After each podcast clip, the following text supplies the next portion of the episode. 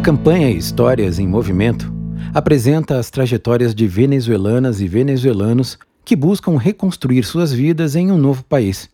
Neste episódio, Waral em Movimento, apresentamos algumas características dos indígenas Waral, a segunda maior etnia da Venezuela, com aproximadamente 49 mil pessoas.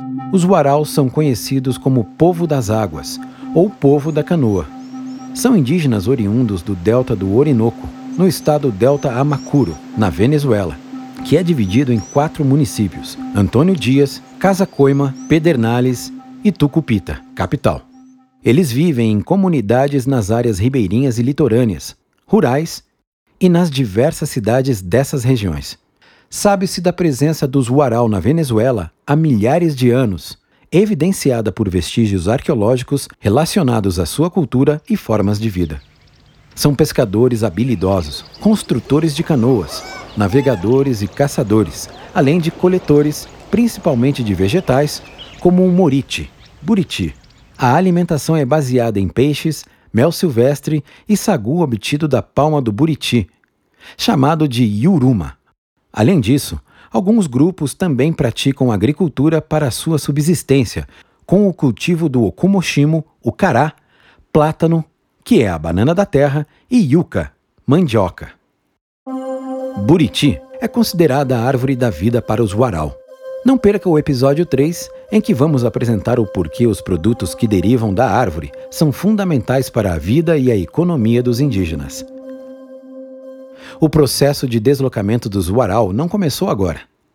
A exploração ao longo da história dos territórios tradicionais em que viviam trouxe consequências impactantes em seus modos de vida. O fluxo migratório para o Brasil teve início em 2014.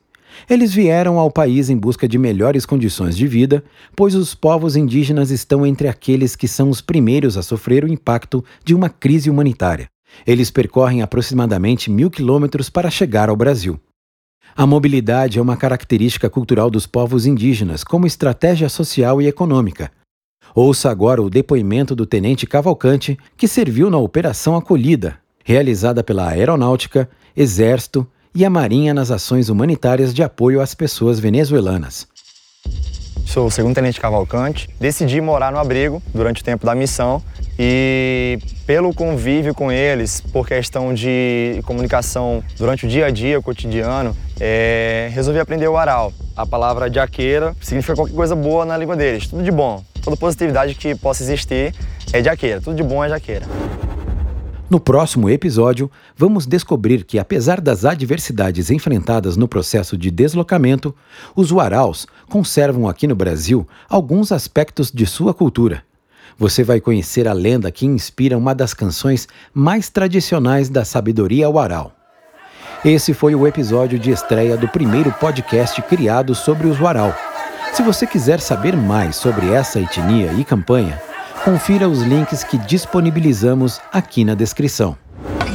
Histórias em Movimento uma campanha da Agência da ONU para Refugiados, o Acnur, e do Fundo de Populações das Nações Unidas, ou UNFPA, com o apoio da União Europeia.